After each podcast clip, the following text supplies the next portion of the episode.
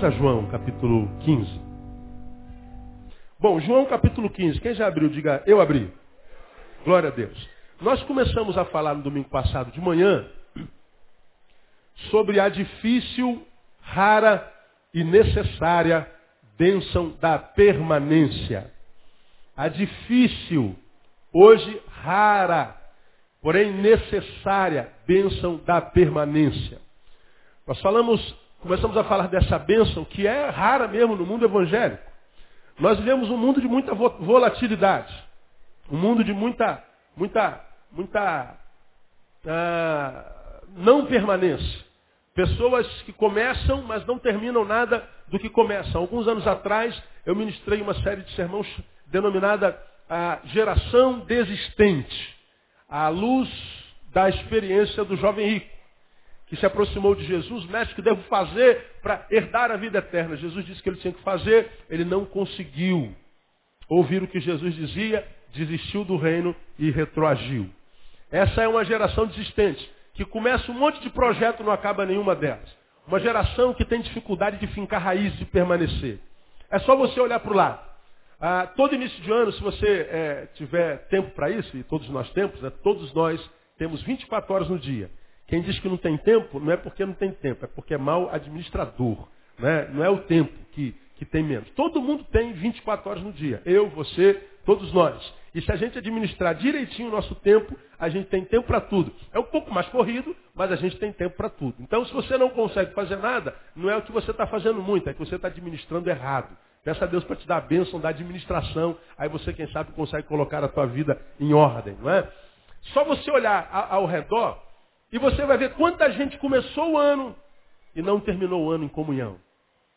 Você que trabalha em algum ministério da igreja, veja quanta gente no início do ano abraça o ministério como esse ano vai ser o ano da minha vida. Aí logo, logo no, no, no primeiro trimestre do ano vai ficando pelo caminho. Quantos crentes você conhece que um dia já foram cheios do Espírito Santo e sentavam aqui no primeiro banco? Hoje estão vaginhos do Espírito Santo, estão sentados lá no último banco. Viram visitantes na casa do Pai. Gente que não consegue permanecer. Gente que tem uma paixão por Deus enorme. Tem de fato. Só que não consegue desenvolver essa paixão, essa relação de noivo e noiva, com permanência, com equilíbrio. Ele não consegue se manter. Ele tem a, a, a maldição da irregularidade. Um dia ele está no óleo, outro dia ele está no, no, no ácido, ácido sulfúrico. Um dia ele está no monte, outro dia ele está no vale. Um dia ele está dando tapa na cara do diabo, no outro dia o office boy do inferno está dando tapa na cara dele. Ele não consegue permanecer. Um dia está na água, outro dia está no fogo. Um dia está no fogo, outro dia está na água. Um dia está no fogo, outro dia está no gelo. Ele é aquela roda gigante. Uma hora está lá em cima, uma hora está lá embaixo. Geralmente, para essas pessoas, quando a roda gigante para, ela não para lá em cima. Ela para lá embaixo. E o que sobra é o que, que aconteceu com a minha filha, pastor? Tá, oh Deus, onde é que. Oh, vida, oh, azar. E essa pessoa que não permanece, por que não permanece, se torna um mentiroso de si mesmo. Porque ele começa a buscar culpados para isso. Foi por causa do pastor Neil, que a palavra dele é muito dura. E eu sei que quando ele pregou, ele pregou para mim, porque ele olhou para mim quando ele estava pregando. Ele estava olhando para mim. Ah, como é que a gente ouviu? Só que eu olho para todo mundo, eu vou pregando, eu vou passando pelos olhos de todo mundo. Mas ele acha que eu só olho para ele. Eu sou magoado com o pastor Neil e é por isso que eu estou fora da igreja. Não, estou magoado com a irmã Noemi, que é a, a recepcionista da igreja. Quando eu fui entrando no culto, ela falou, não pode entrar agora não, porque está na adoração já, só depois da adoração. Eu magoei e fui embora. Eu afastei da igreja porque eu estou passando por uns problemas. Eu afastei da igreja porque esse ano, ah, eu afastei da igreja porque eu afastei da igreja. E ele se torna o mentiroso de si mesmo. Ele mente para si e dificilmente diz que ele é o problema. Eu fui fraco. Eu fui frouxo. Eu não consegui lutar contra a minha carne. Eu não consegui lutar contra o menino que há dentro de mim, que quer tapinha nas costas o tempo inteiro. Eu não consegui lutar contra esse menino que há dentro de mim, que quer reconhecimento o tempo inteiro, que quer que alguém ligue para mim o tempo inteiro, que quer que me visite todo dia. Esse pessoal que há dentro de mim, que quer ser reconhecido o tempo inteiro. Eu não tive hombridade, pastor. Eu não fui macho o suficiente para permanecer. Eu não consegui lutar contra a minha carne. Fui vencido pelo meu tesão. Eu não consegui lutar contra a minha fraqueza. Eu não consegui lutar contra a minha falta de vontade de ler a Bíblia, de ler a palavra. Eu não consegui lutar contra a tentação de ser um crente domingueiro. Eu não consegui lutar contra a minha língua. Eu sou um fofoqueiro, pastor. Eu sou uma fofoqueira. Eu não consigo deixar de comentar sobre a vida dos outros. Eu não consigo deixar de me meter na vida dos outros. Eu sou isso, pastor. Deus é isso que eu sou. É, falta isso na vida do que não permanece. E aí, domingo passado, eu comecei a ministrar sobre a rara, difícil e necessária bênção da permanência. E eu li João capítulo 15. Me permita ler de novo esse capítulo, porque esse capítulo é extremamente importante. Eu quero começar a ler com você ah, a partir do versículo 3. Olha lá. Vós já estáis limpos pela palavra que vos tenho dado. Olha quantas vezes aparece a palavra permanência, permanecei, alguma coisa assim. Permanecei em mim e eu permanecerei em vós. Como a vara de si mesma não pode dar fruto, senão permanecer na videira. Assim também vós, se não permanecerdes em mim. Eu sou a videira, vós sois as varas. Quem permanece em mim e eu nele, esse dá muito fruto, porque sem mim nada podeis fazer. Quem não permanece em mim é lançado fora como a vara e seca. Tais varas são recolhidas, lançadas no fogo e queimadas. Se vós permanecerdes em mim e as minhas palavras permanecer em vós, pedi o que quiserdes e vos será feito. Nisto é glorificado o meu Pai, que deis muito fruto, e assim sereis meus discípulos. Como o Pai me amou, assim também eu vos amei. Permanecei no meu amor. Se guardardes os meus mandamentos, permanecereis no meu amor, do mesmo modo que eu tenho guardado os mandamentos do meu Pai e permaneço no seu amor. Estas coisas vos tenho dito para que o meu gozo permaneça em vós e o vosso gozo seja completo. O meu mandamento é este, que vos ameis uns aos outros assim como eu vos amei. Ninguém tem maior amor do que este, de dar alguém a sua vida pelos seus amigos. Vós sois meus amigos se fizerdes o que eu vos mando. Já não vos chamo servos, porque o servo não sabe o que faz o seu senhor, mas chameis os amigos, porque tudo quanto ouvi de meu Pai vos dei a conhecer. Por último, hum, vós não escolhestes a mim, mas eu vos escolhi a vós. E vos designei para que vades e deis frutos, e que o vosso fruto permaneça, a fim de que tudo quanto perdides ao Pai em meu nome, o que, que diz o texto? Ele vulo conceda. Então você vê que o segredo da vitória está na permanência. Nesse pequeno texto aparece a palavra permanecer e os derivados delas 13 vezes. Permanência. Permanência. Permanência e permanência. E essa permanência é o que o diabo tem, tem conseguido tirar da maioria de vocês da maioria dos crentes que eu conheço. A bênção da permanência. E não é só permanência na igreja, não. É a permanência na intimidade com Deus. Porque tem um monte de gente que está na igreja e não tem intimidade nenhuma com Deus. Logo, logo, deixa de estar na igreja também. E aí, como eu tenho dito, se torna mentiroso de si mesmo. Ah, o irmão está afastado, irmão, o que, que houve? Não, nada não, pastor, estou afastado da igreja, mas eu estou em comunhão. Eu estou, me afastei da igreja, mas não me afastei de Deus. Eu me afastei da igreja, mas não me afastei de Jesus. Olha só, ele quer que a gente acredita nisso. Agora, se você ainda é homem, não precisa ser homem de Deus mais. Se você é homem só, diga para o homem que de repente ainda existe em você, se você é leitor da palavra, se você de fato ora ao Senhor, se você é um canal da bênção dele na vida de alguém, se você compartilha ele, o que ele é com alguém, olha para o teu ciclo de amigos e pergunta quantas pessoas são abençoadas pela tua vida. Você existe e é bênção na vida de quem? Faça uma retrospectiva 2008 e vê se a sua vida foi bênção na vida de alguém. Ou quem sabe você não foi uma vida que só lembrou a todos os alguém o que eles não fizeram para você. Veja se a sua vida não foi resumida num, num arauto de não sei quem, para lembrar a Deus o que ele não fez para você esse ano. Porque é nisso que se torna a maioria dos crentes que não permanece. Ouvir palavra como essa esvazia a igreja. Eu não sei como é que a nossa igreja não esvazia, cara. Porque essa é uma palavra que a gente não gosta de ouvir, mas é uma palavra que a gente precisa ouvir. Amém ou não, igreja? Verdade. Para você que não gosta de palavra de verdade, gosta de cafuné, a gente prefere mais borracha aqui, né? Gosta de cafuné? Deixa eu falar uma coisa para você. Quando é que uma palavra de fato, quem sabe porque saiu da Bíblia, atingiu o nosso coração. Das duas, uma. Ou, quando o nosso coração está abalado, entristecido, ela nos consola. Ou quando o nosso coração está acomodado, essa palavra nos atribula. Porque a palavra de Deus só tem essas duas funções: atribular os consolados e consolar os atribulados. Ela só serve para isso. Está muito lá pasmacento, caladão, acomodadão, consoladão. Vem a palavra de Deus e te atribula. Aí tu ouve uma palavra e fica com raiva do pregador. Tu ouve uma palavra, aquela palavra dá vontade de, de levantar daí e sair batido, como acontece com um monte de gente quando a gente prega. Se levanta e vai embora com cara feia. Está sentado no meio do, do, banco, não pede nem licença. Sair, deixa eu sair. Fica com raiva. Ora, quem sabe essa palavra não é de Deus e está tocando na tua ferida. Não é? É como quem está com a unha encravada e vai trabalhar de chinelo de sandália. É o dedinho mindinho do pé direito. Você sai para trabalhar. Onde é que o mundo inteiro cisma de pisar? Num dedinho com calo. Você tem dez dedos, todos os nove outros estão bons. Mas quando você está com um dedinho ruim, onde é que pisam? No dedinho ruim. Tem jeito.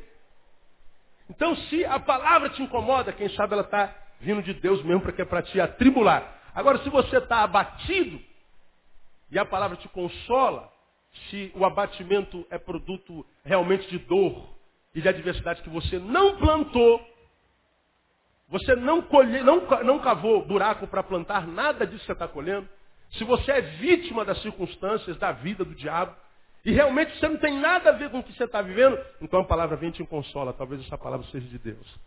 Agora, se a dor que você está vivendo, se a frustração que você está vivendo, se o vazio cósmico que há dentro de você e que está consumindo a tua alegria de viver, é produto que você plantou, irmão, não tem jeito. Quem tem que tapar esse buraco é você. Foram tuas posturas que te lançaram aí, são tuas novas posturas quem tem que te tirar daí. Oração não resolve tanto. Por isso há tanta gente que ora, ora, ora, ora, ora, logo, logo para de orar, porque Deus não responde oração.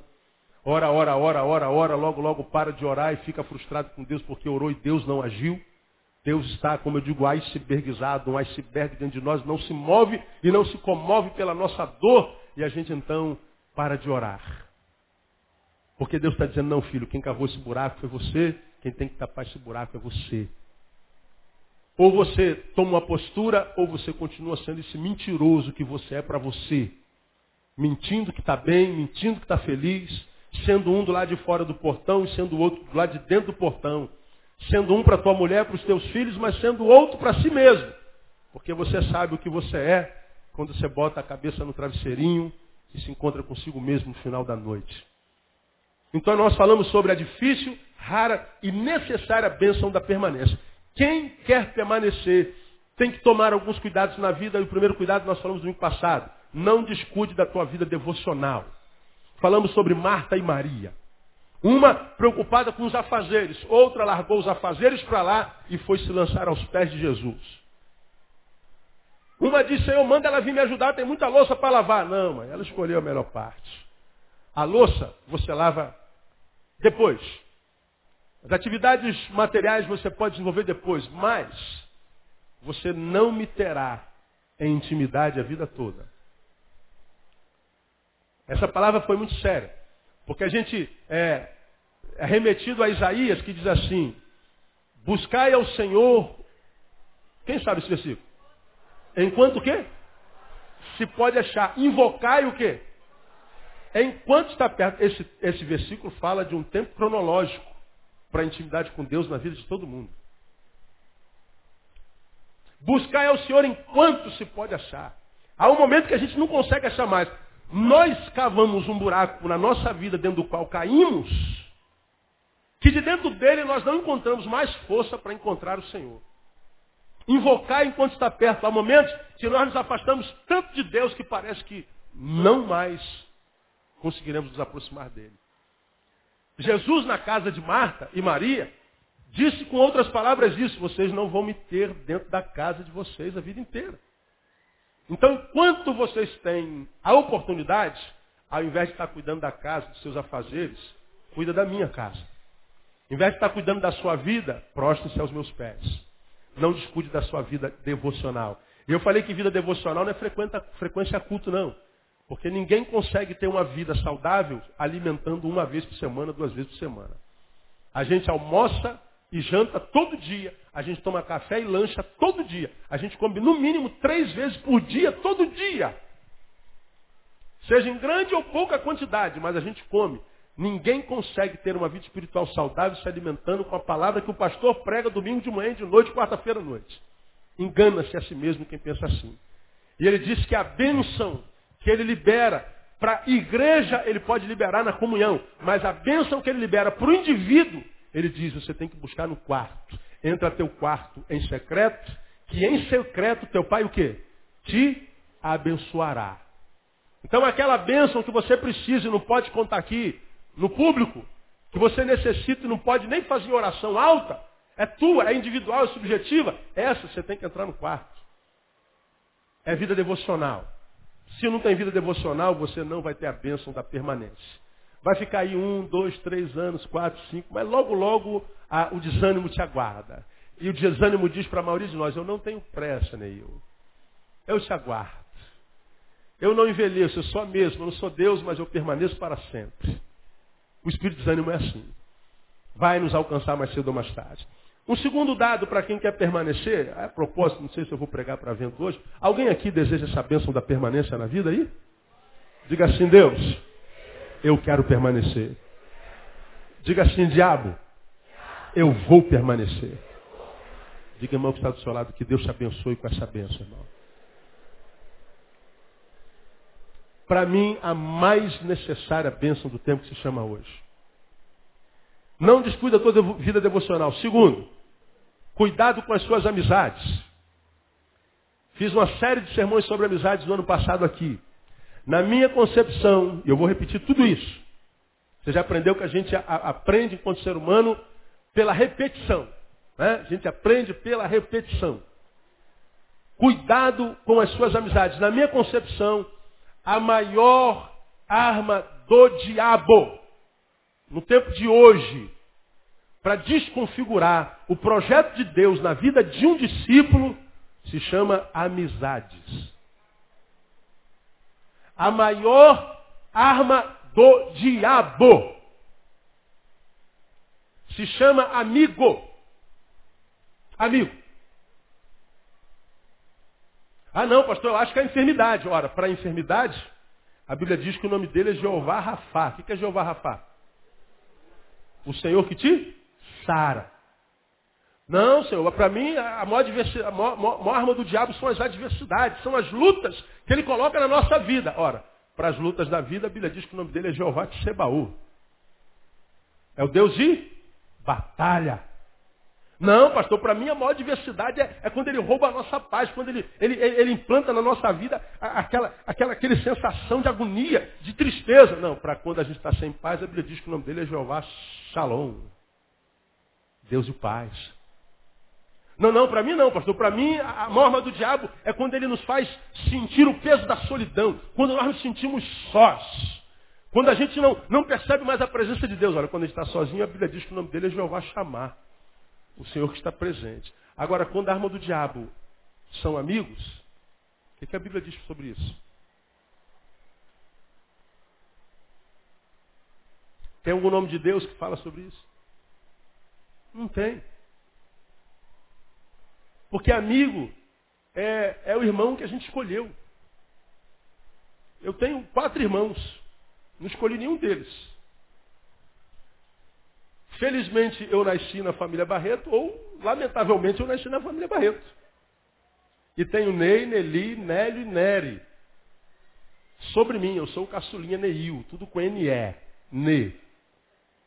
Ney, Nelly, Nery, Nelly e Neil. Né? Neil, não sei onde minha mãe arrumou esse negócio, mas é. Meu nome é feio, mas é pequeno. E o seu, que é grande, né, meu? É. Pois é. Né? Aí, eu não escolhi nascer nessa família. Louvado seja Deus, eu nasci nela, uma família abençoada. Agora, os meus amigos, eu escolhi. Agora, será que as nossas escolhas têm sido boas ou têm sido más?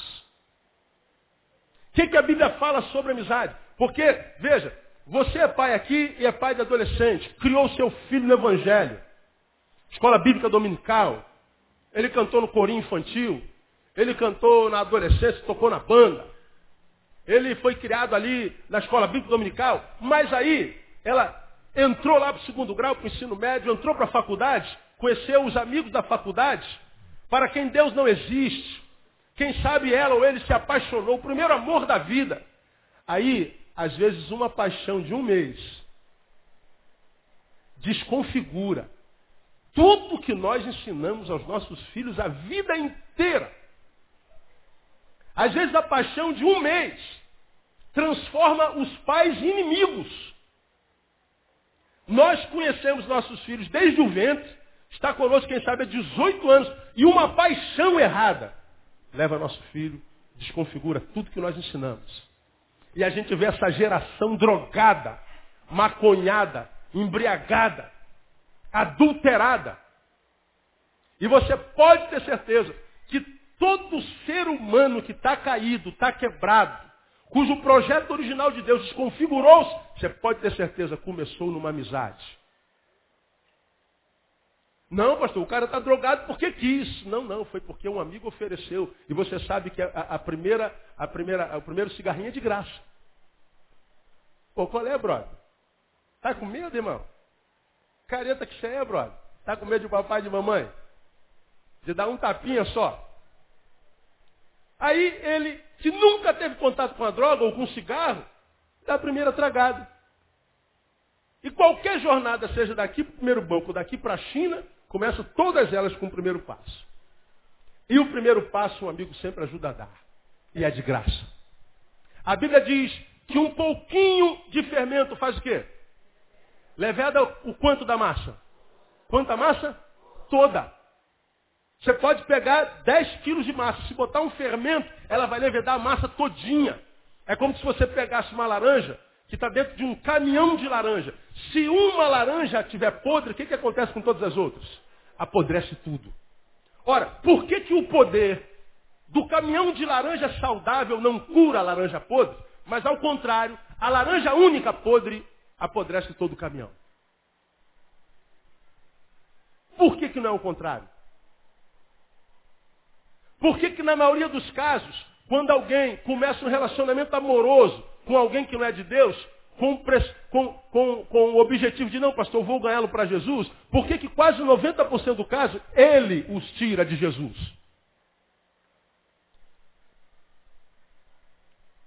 Por causa do fermento e por causa da qualidade da massa.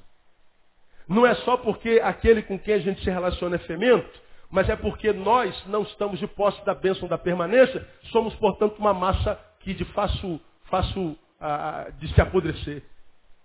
A Bíblia me ensina que quando eu busco essa bênção da permanência, para que eu não fique como a maioria dos crentes que nós conhecemos, que um dia está bem, um dia está mal, um dia está no sol, olha, não, um dia está no primeiro banco, um dia está no último banco, um dia está querendo viver 200 anos, outro dia está querendo morrer ontem, para que a gente não viva nessa, nessa noia, nessa inconstância, nesse estado miserável de ser, nós precisamos cuidar daqueles com os quais nós vamos nos relacionar, com aquele com o qual nós vamos sentar à mesa, com o qual nós vamos compartilhar o nosso ser, nossas emoções, nossas intenções, nossos projetos. Eu preciso ter cuidado com aquele com quem eu estou desenvolvendo uma relação vital, uma relação de vida. Porque o nosso coração, diz a palavra, ele é mais que tudo enganoso e perverso. O fato de eu gostar demais daquele cara, o fato de eu considerar demais aquela menina, o fato de eu achar ele sangue bom demais, não é o suficiente para manter com ele uma relação. Eu conheço um milhão de gente boa beça, com as quais eu não desenvolveria uma relação de amizade jamais. Porque eu sei que são pessoas que não aceitam a minha fé, pessoas que não podem contribuir no caminho que eu desenvolvo, que é em direção a Deus. Podem ser seres humanos maravilhosos, que eu respeito, com os quais eu desenvolvo alguma relação, mas nunca de intimidade. Para os quais eu estou toda aí, conta comigo para o que der e vier, a hora que quiser, dentro da minha possibilidade. Mas não peça para que o Neil seja com você. O Neil pode estar com você. E eu posso estar até com certa regularidade, mas ser com você não. E amigo é aquele com qual a gente é. Não só está. Eu queria mostrar para você na Bíblia alguns versículos bem rapidinho, porque essa palavra ela já foi ministrada é, exaustivamente aqui nesse lugar. Eu quero levar você primeiro a 2 Tessalonicenses capítulo 3. 2 Tessalonicenses capítulo 3. Abra aí um pouquinho a tua Bíblia para a gente ver uma coisa lá que você já conhece com certeza. É o último capítulo da segunda carta, portanto, da última carta que Paulo manda a uma igreja que estava na cidade de Tessalônica. Então é a carta de despedida, ele está lá no, no, no, epílogo. Ele está terminando de escrever, ele está terminando de, de, liberar as exortações. E aí quando ele, ele fala sobre as exortações diversas e saudações, porque na carta ele trata de um conteúdo, e quando ele termina de tratar do conteúdo, ele vai começando a mandar os abraços, manda um abraço para fulano, queria te dar um bisu aqui, um bisu ali, deixa eu te dar um último conselho, deixa eu te dar alguns macetes aqui para quem quer permanecer, quem quer viver bem, passar pela vida e fazer com que isso valha a pena. E entre as muitas exortações, ele nos leva ao versículo 6. Olha lá.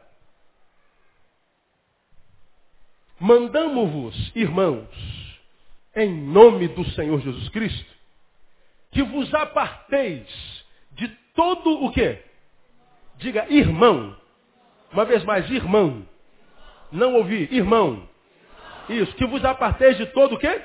Irmão, que anda desordenadamente, e não segundo a tradição que de nós recebestes. Porque vós mesmos sabeis como deveis imitar-nos, pois que não nos portamos desordenadamente entre vós. Olha para mim aqui agora e ouça o que Paulo está dizendo. Olha, irmãos, eu estou lhes dando uma ordem, portanto não é um conselho paulino, é uma ordem da palavra. Mando-vos, mandamo-vos. E ele diz, é uma ordem que eu dou e dou não em nome de Paulo. Ele diz lá, ele é, ele é contundente. Mandamos-vos em nome do Senhor Jesus Cristo. Porque quando a gente fala em nome do Senhor Jesus Cristo, é mais do que mandar, em nome de Jesus. Em nome de Jesus é abreviatura. Ele falou, não vou nem abreviar, para vocês entenderem o peso da coisa. Mandamos-vos em nome do Senhor Jesus Cristo. Olha, ele, é, ele enche a boca. E o que, que ele está mandando contundentemente em nome do Senhor Jesus Cristo? Que vos aparteis de todo irmão que não manda segundo a tradição que de nós recebestes. Ele está mandando a gente se apartar do irmão. Agora, de qualquer irmão, não. Porque nós vamos no Salmo 133 dizer, ó, quão bom e quão maravilhoso, quão suave é que os irmãos vivam o quê? Em comunhão. Mas de que irmãos o Salmo está falando? É o que vive segundo os valores do Evangelho. Agora, você está aqui nessa igreja, ou você de qualquer outra igreja, na sua igreja. Se você parar e olhar, você que é jovem, olha na juventude da sua igreja. Quantos jovens safados não tem lá? Carnais, Gente que joga a Bíblia no chão e pisa em cima, mas não com o pé biológico, mas com a conduta. Gente que está na igreja brincando. Olha aqui, sabe o que é isso aqui? Militar sabe, não sabe? Esse símbolo aqui no militarismo significa, sabe o quê? Cagando e andando. Olha o que, que o pastor falou no púlpito. Jesus da glória. Lá no militarismo a gente diz assim, rapaz, olha, o capitão deu uma ordem, o comandante deu uma ordem. Estou cagando e andando para ele. Estou nem aí. Se dane. Dane-se. Lembra do Espírito? Dane-se que eu preguei no ano passado? Estou nem aí. Tem pessoas na igreja, membros da igreja, batizados. Vão para o Natal feliz com Jesus, veste a camisa. Mas quando o assunto é viver o Evangelho e obedecer a palavra, estão nem aí. Muitos estão na igreja para pegar as mulheres da igreja para pegar os homens da igreja. Na igreja tem um monte de Maria maçaneta. Todo mundo já pegou. Na igreja temos homossexualismo. Em nome de Jesus. Na igreja nós temos fofoca. Na igreja nós temos pessoas que dizem assim, pô, tu vai para a igreja de novo, cara? Tá todo mundo lá pro barzinho encher a cara, pô. Não teve na igreja ontem, hoje não. E você se relaciona com essa gente. Você tem gente na sua igreja que diz que o sexo de casamento não tem problema. que orar é palhaçada, seja hora domingo. Tem pessoas que não valorizam o que Jesus diz. São pessoas em cujos corações Jesus não tem uma manjedoura. São pessoas cuja relação com aquilo que Deus é ou faz é domingueira. Porque quando acaba o domingo, tudo que ele tem de Deus acaba também. Tudo que ele tem de Deus é no ajuntamento. Tudo que ele percebe, sente de Deus, é no ajuntamento. Porque de segunda a sábado ele não tem compromisso com Deus. E o pior, vocês sabem disso. E vocês se relacionam com esse tipo de gente. E nós achamos que o nosso papel é ficar procurando esses pecadores. O pessoal que não tem compromisso com Deus e tem sempre uma desculpa para não ter esse compromisso. São mentirosos de si mesmos. E você sabe que ele mente. Você sabe que ele distorce a palavra. Você sabe que para viver o prazer carnal dele, do qual ou no qual ele está viciado, ele tem que distorcer a palavra. Ele tem que mentir para si mesmo. E o pai da mentira, você sabe quem é. E nós, muitas vezes, queremos mudar essa pessoa. Nós, muitas vezes, não queremos mudar, mas julgamos essa pessoa. E fulano, Beltrano, nosso papel é julgar. A Bíblia diz, não julgueis para que não sejais julgados. Você não deve se meter na vida de ninguém. Você não deve julgar ninguém se ele está andando errado, se ele não está andando certo. Você não deve compartilhar o podre de fulano com ciclano, com beltrano. Teu papel não é esse. O papel teu, à luz dessa palavra, é o quê? Se afastar dele. Você pode dizer para ele, olha João, eu gosto muito de você, mas não concordo com o que você faz. Olha Maria, eu, eu, eu sou apaixonada por você, mas a forma como você lida com a palavra e com as coisas de Deus não condiz com alguém que de Deus seja. Eu não posso sentar com você. A Bíblia diz que nós precisamos nos afastar, nos afastar, nos apartar. E aí nós trazemos à memória Salmo capítulo 1, a respeito do qual já preguei aqui, que diz lá no início do Salmo, bem-aventurado o varão. Lembra do texto? Que não anda o quê? Conselho dos ímpios, que não se detém no caminho dos pecadores, que não se assenta na roda dos escarnecedores. Lembra que eu preguei sobre isso aqui? Olha a dinâmica da evolução relacional. Isso aqui é um relacionamento. Bem-aventurado é o varão que não anda. Andar é caminhar, vamos bater um papo, vamos trocar uma ideia. Não anda no caminho dos ímpios. Aí, veja, ele está andando, é um papo, como quem conversa com alguém que conhece, mas não tem intimidade. De repente o papo se aprofunda, a gente se detém. Parou de caminhar. Deu uma atenção maior. Deteve-se no caminho dos pecadores. Daqui a pouco, a influência está completa e o que, que ele faz? Ele senta. E ele diz, estou em casa, estou acomodado. Me transformei nele. Salmo capítulo 1 fala da evolução relacional com pecadores. Nós não estamos falando, vou falar já já sobre isso, de que a gente deve se afastar e viver como a maioria dos crentes vive, alienado do mundo. A gente não pode viver no mundo. Santo é separado do mundo, não separado dos valores do mundo, dos princípios do mundo, não das pessoas do mundo. O sal só tem valor se ele se misturar com a carne. Não adianta ser sal aqui dentro da igreja, aqui dentro até o diabo é crente. Bota um terno na gravata dele, dá o microfone na mão dele e prega melhor do que qualquer pastor. Diz que ele pode se transformar até em anjo de luz. Ainda mais no pastor Neil, está louco. Né? Então é fácil para ele. Nossa vida tem que ser desenvolvida lá, mas influenciando e não sendo influenciado. Caminhando e tentando influenciar e não sendo influenciado. Agora, do mundo de fora, do homem de fora, diz que a gente não deve se afastar. Mas do irmão, a gente deve. Por que, que a Bíblia diz, vou amplificar isso aqui um pouquinho mais, a gente deve se apartar do irmão e não do ímpio. Não, do ímpio, não, pastor, tá? Antes da gente começar a continuar, volta a tua Bíblia um pouquinho, vamos a 1 Coríntios capítulo 5, deixa eu mostrar para você, para a gente é, caminhar para o final de hoje. 1 Coríntios capítulo 5. Olha que coisa interessante.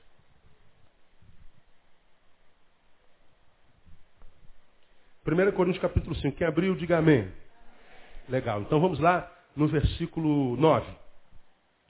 Já por carta vos escrevi que não vos comunicasseis com os que se prostituem. Com isso não me referia à comunicação em geral com os devassos deste mundo, ou com os avarentos, ou com os roubadores, ou com os idólatras, porque então vos seria necessário sair do mundo.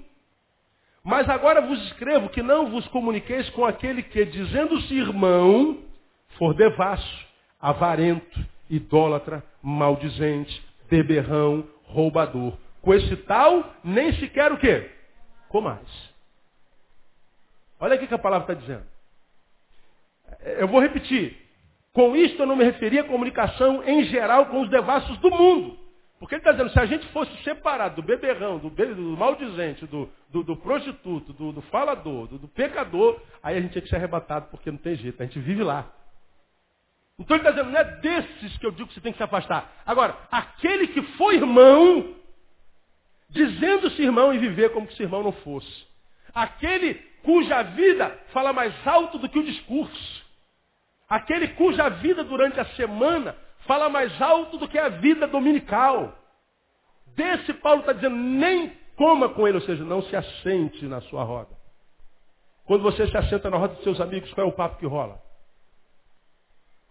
Faça um check-up nas suas amizades, faça uma relação, coloca no papel e tenta fazer uma análise de valoração pela conduta e pela linguagem de cada um dos seus amigos e você vai ver, porque a boca fala do que o coração está o quê? Cheio. E aí, quem sabe você vai entender por que, que você está como está e está aonde está. Por causa das suas amizades. Tenho dito aos irmãos e repito por onde eu passo. Por onde eu passo. E aconteceu de novo essa semana, estava no congresso lá dos atletas de Cristo, pregou de manhã Augusto Cury, à noite o Ed, no outro dia de manhã eu. E eu preguei sobre relacionamento sobre a influência nas amizades. Quando acabei de pregar, um jovem perguntou, pastor, como é que o senhor chegou a esse conhecimento? Como é que o senhor se transformou no que o senhor se transformou? Como é que o senhor chegou onde chegou? Todo dia eu encontro essa pergunta. Primeiro eu sempre respondo, eu não cheguei a lugar nenhum, estou a caminho. Agora, nesse lugar do caminho onde eu estou hoje, eu sou o que sou por causa, já disse a vocês, das minhas leituras e das minhas amizades. Eu e você somos o resultado das nossas relações. Eu e você, como diz a sociologia, somos produtos do quê? Do meio. Vovó dizia, diga-me com quem andas, que eu te direi quem tu és. Nós somos produto das nossas relações. Aí você não sabe, porque muitas vezes acontece de pessoas procurarem, pastor, eu, eu, eu estou sendo tomado pelo desânimo, pastor, estou me sentindo fraco. Pastor, eu não estou conseguindo permanecer. Pastor, eu, eu não sei o que está acontecendo comigo. É porque você está se relacionando errado. Você está se relacionando com gente que quando fala da sua igreja só fala mal. Quando fala do seu pastor, só fala mal. Quando fala da, de família, só fala mal de família. Quando fala das coisas de Deus, sempre fala negativamente. Quando fala das coisas do mundo, fala com a boca desse tamanho e elogia todo mundo. Quando fala das coisas do mundo, da arte do mundo, dos prazeres do mundo, sempre elogia. Na igreja nada presta. E a gente não sabe que tudo que vai entrando vai sendo tatuado, vai marcando a nossa alma em algum lugar, em algum canto. E à medida que a gente vai alimentando o homem carnal, o homem espiritual vai tendo doença existencial. Nós somos produtos do meio. Adão e Eva, até determinado momento, desenvolviam uma relação com Deus muito legal, e a gente não sabe quanto tempo durou isso. A Bíblia não fala sobre cronologia, cronologia em Gênesis 1. Mas diz que todo dia à tardinha Deus vinha visitar Adão. Deus percebe que ela está sozinha e diz, não é bom que o homem esteja só. Falhei uma ajudadora. Agora, o versículo não termina aí. Farlei uma ajudadora que ele seja o quê? Quem se lembra? Idônea. Ou seja, não adianta ter alguém do lado que não seja idôneo. Eu vou fazer alguém para ajudar Adão, mas não pode ser qualquer uma. Primeiro ele diz ajudadora idônea. Se Adão precisa de uma ajudadora, é porque ele não pode sozinho. Ele precisa de ajuda. Ninguém pode viver como ilha. Engana-se quem vive como ilha. Algum de vocês deve, por isso, pastor, que eu não tenho amigo nenhum. Então você é outro mentiroso de si mesmo. Porque você sabe que você é um infeliz. E nem coragem de admitir isso você tem. Né? Tua esposa não sabe que você é infeliz consigo mesmo, tua mulher não sabe. Né? Teu marido não sabe, mas você sabe que você se odeia. Porque quando você encontrar, escuta minha igreja meu ovelha, quando você encontrar alguém que diz assim, ó, para mim ninguém presta, por isso que eu não me relaciono com ninguém, ninguém vale nada, todo mundo é igual. Esse alguém está falando de si mesmo. Essa é a imagem que ele tem de si mesmo. E ele se projeta no próximo. Ele se projeta no próximo. Só que isso é inconsciente. A Bíblia diz que não é bom que o homem esteja só. Mas a gente não mata a solidão colocando qualquer um do lado. O que mata a solidão é a intimidade. É ter alguém que do meu lado contribua para que alguém que eu sou dentro de mim, dentro de mim se torne um ser humano melhor. Porque se o que está diante de mim não me ajuda a ser eu mesmo de forma excelente, esse alguém que está do lado simboliza nada. Se alguém de quem eu estou do lado não é alguém com quem eu possa contribuir para que ele seja o que ele é da melhor maneira possível, portanto não tem ouvido, não absorve conhecimento de Deus, esse alguém não serve para nada. É ele com Deus. Porque esse texto me ensina, se eu quero a bênção da permanência, eu preciso investir nas minhas amizades. Você pode fazer um check-up na sua vida, meu irmão. Você que está aqui não tem a bênção da permanência. Ninguém consegue passar pela vida como se vivesse no limbo. Né? Lá no purgatório. Que biblicamente não existe. Purgatório é aquele estado intermediário. Fulano morreu, se ele não tinha caminho para o céu, ele vai lá para o purgatório, dá uma purgada, não é pulga, é purgar, né? Ele dá uma purgada, purgada para ele entrar no céu. Ele está muito sujo, não pode entrar no céu direto, ele vai para o purgatório. Aí ele dá uma purgada e depois ele vai para o céu. Então, o, o, purgatório não é nem inferno nem céu, ele é estado intermediário. Na vida, ninguém passa por estado intermediário. Eu não tenho como passar pela vida sem influar, influenciar, sem ser influenciado. Seja consciente ou inconscientemente, eu estou influenciando, estou sendo influenciado. Com relação à influência que eu sou sobre as pessoas, eu preciso ter consciência, mas não é o mais importante. O mais importante é que tipo de influência as pessoas estão tendo sobre mim. Agora eu quero que você pegue, já que estamos no final do ano, olha que tipo de gente você era no início do ano. E vê que tipo de gente você é hoje no final do ano. E veja se você melhorou, se você piorou. Ou veja se você está estagnado.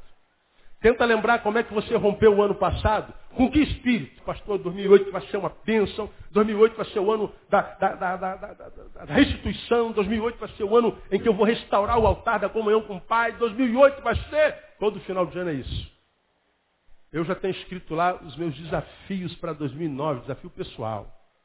Todo ano eu faço isso. Todo ano. E eu tenho, dentre os três desafios pessoais que eu tenho, tenho dois que eu estou protelando há anos, anos, e eu me envergonho disso. Me falta coragem, você acredita nisso? Coisa minha. Eu falei, não, esse ano vai. Esse ano acontece, 2009 vai acontecer na vida do Neil, não é do pastor não, do Neil. Vai acontecer. E a gente faz isso tudo. Agora, vai acontecer mesmo? Basta dizer, vai acontecer.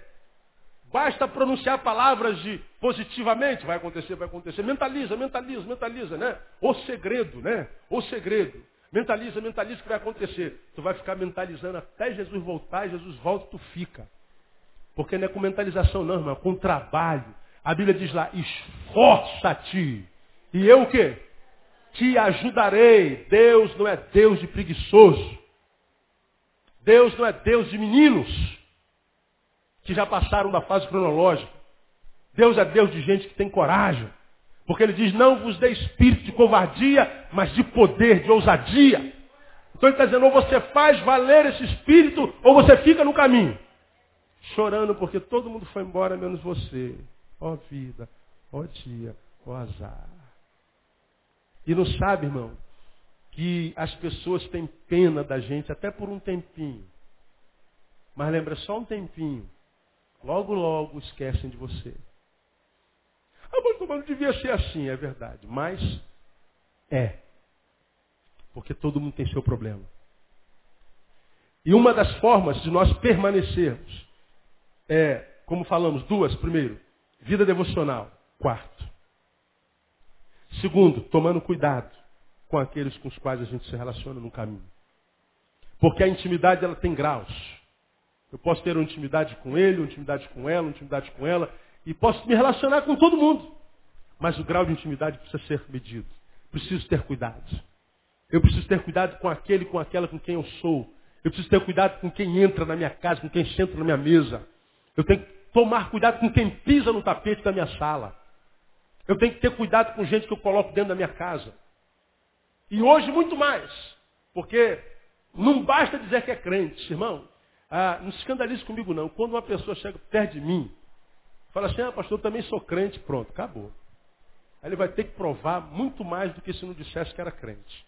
Quando o sujeito fala assim, ah, pastor, eu também sou pastor, aí piorou ainda mais. Aí que eu, aí que eu boto a armadura de Deus. Porque eu não confio em crente, eu não confio em pastor. Eu não confio em pessoas que carregam Jesus na boca. Quando a pessoa não diz eu sou de Jesus, não precisa esperar nada dela. Agora, quando a pessoa diz sou de Jesus, não adianta ter Jesus só na boca, irmão. Tem que ter Jesus no lombo. Tem que ter Jesus na conduta, tem que ter Jesus no trato. Aí você tem um monte de amigos que você ama. Pô, fulano é sangue bom, Beto, fulano é gente boa, Beto. Pô, pastor, aquele cara é muito sangue bom. É, como é que ele lida com a mulher dele? Como é que ele lida com mulheres? Como é que ele lida com homens? Como é que lida com amigos, com criança? Como é que lida com dinheiro? Com a palavra de Deus quando ela é pregada? Faz chacota? Como é que, como é, que é esse teu amigo sangue bom?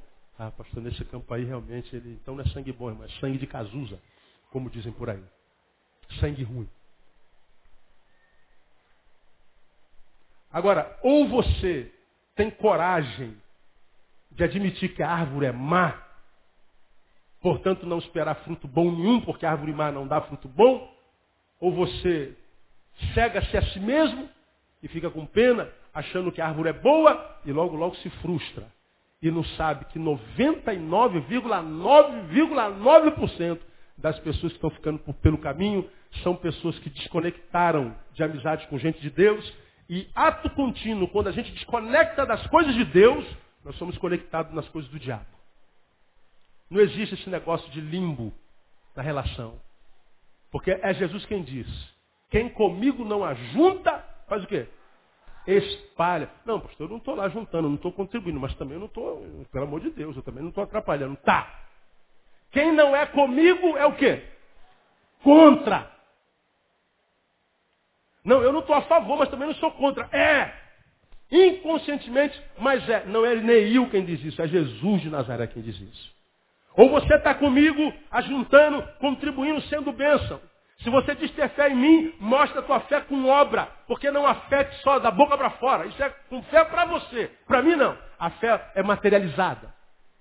A fé se traduz na conduta, a fé se traduz no relacionamento, a fé se traduz no respeito a essa palavra, no respeito à autoridade, no respeito ao meu próximo como alguém que precisa ser amado e respeitado. A fé traduz-se na transformação da nossa vida numa vida semelhante ao Senhor que a gente serve e adora. Agora, se você tem amigos, irmãos, que não tem nenhum respeito pela palavra, não tem nenhum respeito pela autoridade, não tem nenhum respeito por homem, por mulher, não tem respeito por nada. Você pode gostar muito dele, mas saiba que ele vai ser um instrumento para que roube de você a bênção da permanência. E quando você não tiver mais na permanência, tiver perdido, não adianta mais falar assim, ó, oh, o que, que aconteceu comigo? O Senhor já está te dizendo, são tuas amizades. São as pessoas com as quais você tem andado. São as tuas influências. Porque a gente entra numa, você sabe que eu sou um crítico quanto mais da igreja, eu sou parte da igreja, estou dentro dela, eu posso falar. Falam de mim também, e podem falar com razão. Agora eu analiso frutos, nós não analiso discurso. Pelos frutos os conhecereis. Então eu analiso o fruto, não analiso o discurso. Porque discurso não representa absolutamente nada, aparência não representa absolutamente nada. Agora eu tenho dito ao Senhor, eu Hoje tenho 42 anos, portanto tenho a metade da vida ainda para viver. Tem mais quarentinha, no mínimo, se Deus quiser. Eu, eu quero um pouquinho mais, mais uns sessentinha eu, eu recebo, em nome de Jesus. Completar 100 anos, com saúde, rodando, andando de moto ainda, né, se Deus quiser. Agora, como é que isso é possível? Investindo no nosso, nosso relacionamento. Eu tenho dito para Deus e para o mundo, eu estou aí para todo mundo. Todo mundo. Agora, não espere que eu coloque todo mundo na minha mesa para sentar, porque eu não coloco. Ah, o pastor faz acepção de pessoas, pastor, faço. Quando é para investir na minha vida, sim. Quando é para pregar o evangelho, não. Eu prego o evangelho para qualquer coração que estiver batendo. Se o cachorro ficar na minha frente e falar assim, fala de Jesus para mim, eu falo para o cachorro também. Eu prego qualquer, já preguei em centro de macumba. Já preguei em centro espírita. Já preguei em trem, já preguei na Central do Brasil. Já preguei em todo canto onde Deus me mandar. Não faço acepção de pessoas quando o assunto é ganhar para Jesus. Agora, quando é para ganhar para mim, quando é para ser mestre sobre a minha vida, quando é para ser sobre mim, esposa, quando é para ser sobre meus filhos, não. Aí eu faço acepção de pessoas assim. Concorde vocês ou não, eu estou à luz da palavra. A Bíblia diz que nós devemos nos apartar. Nesse mesmo capítulo, mais adiante, a Bíblia diz: ao homem faccioso, depois de uma ou outra demonstração, faça o quê? Evita-o. Evita. Vem João na sua epístola diz: nem sequer se assente à mesa com ele. Por que, que a Bíblia é tão contundente quando o assunto é amizade? Porque elas podem roubar de nós a bênção da permanência. Elas podem roubar de nós a alegria de ver configurado estabelecido a vontade de Deus na nossa vida. Desconfigura o projeto original. E a Bíblia diz que aquele que permanecer até o fim, esse é o que será salvo. Aquele que tiver a bênção da permanência. Esse será salvo. Então, irmão, se você é daqueles ou daquelas que está. Um dia chega na igreja e está com um sorriso e os olhos estão brilhando, brilham tanto que me ofusca aqui do púlpito. Mas no outro dia está com essa cara e diz assim, gente, vejam como eu estou mal. Por favor, tenham pena de mim. Dá um tapinha nas minhas costas, por favor. Dá uma palavrinha para mim. Né? Mexe bem o olho assim para o olho ficar vermelho e chega com aquela cara de abatido, doido para que todo mundo tenha pena de você. Você vai viver assim até Jesus voltar, porque eu já preguei aqui. Deus não tem pena de nós. Deus tem misericórdia. Porque se nós somos de Deus, quantos são de Deus aqui, amados? Diga, eu sou de Deus, graças a Deus. Então você não é digno de pena. Você é um príncipe, uma princesa de Deus.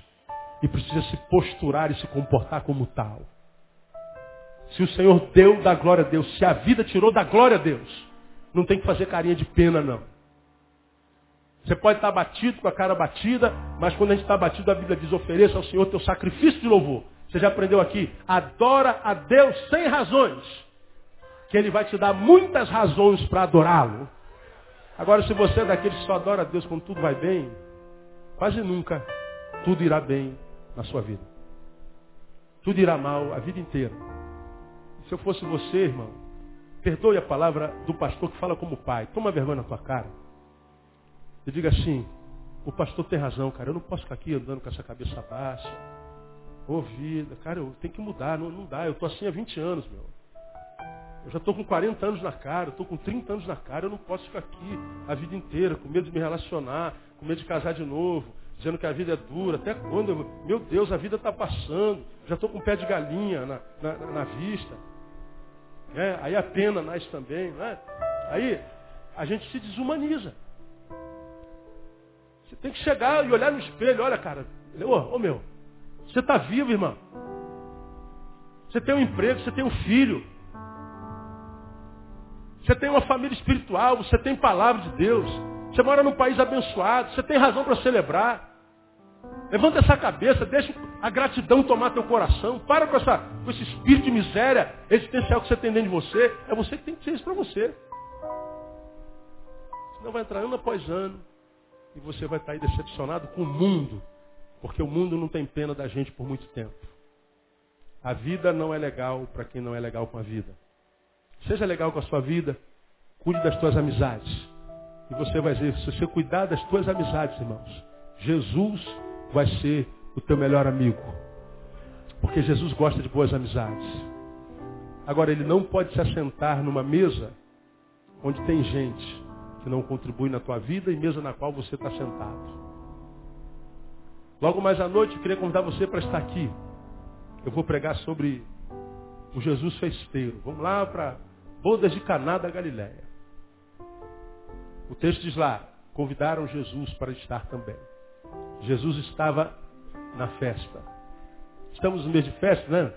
Eu vou falar para você, convida Jesus para as tuas festas. Porque senão as festas são uma calamidade. Venham ver essa palavra logo mais à noite. Não pega esse sermão de logo mais à noite, não, porque ele é tremendo, tremendo.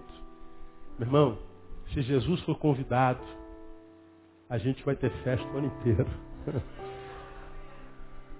Mesmo que de quando em vez o vinho acabe e o diabo diz assim, a festa vai acabar. Não, peraí. Temos um convidado ilustre aqui, gente. Você não sabe quem está sentado nessa mesa. Como é que você pode falar que a festa vai acabar porque o vinho acabou?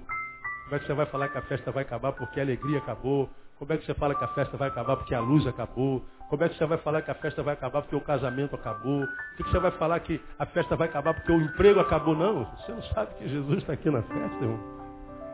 Aí quando Jesus está na festa, é festa a vida inteira. Agora, se Jesus não estiver na mesa, irmão, festa hoje um mês de dor. Festa hoje dois meses de tristeza.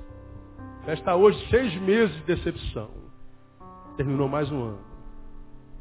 Oh, ano difícil, Jesus. Até quando, Senhor? Até quando você tomar vergonha na cara?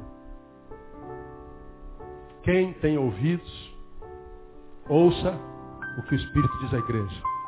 Eu posso lhe afirmar, é o Espírito quem está falando com você nessa manhã. Cuida das suas amizades. E pelo amor de Deus, livre-se de alguns em 2009. Conquiste outros em 2008. Porque se você botar na mesa gente de Deus, Deus vai estar sentado na tua mesa o ano inteiro. E aí o Salmo 23 se cumpre. Preparas uma mesa perante mim na presença dos meus inimigos. E ainda que tenha inimigos lá, se você estiver do lado do teu amigo, irmão, o óleo vai descer sobre a tua cabeça. A unção vai descer sobre a sua cabeça. E você vai permanecer na casa do Senhor por longos dias. Isso se chama a bênção da permanência. Quem recebe, aplauda o Senhor, porque essa palavra dele no teu coração. Está em.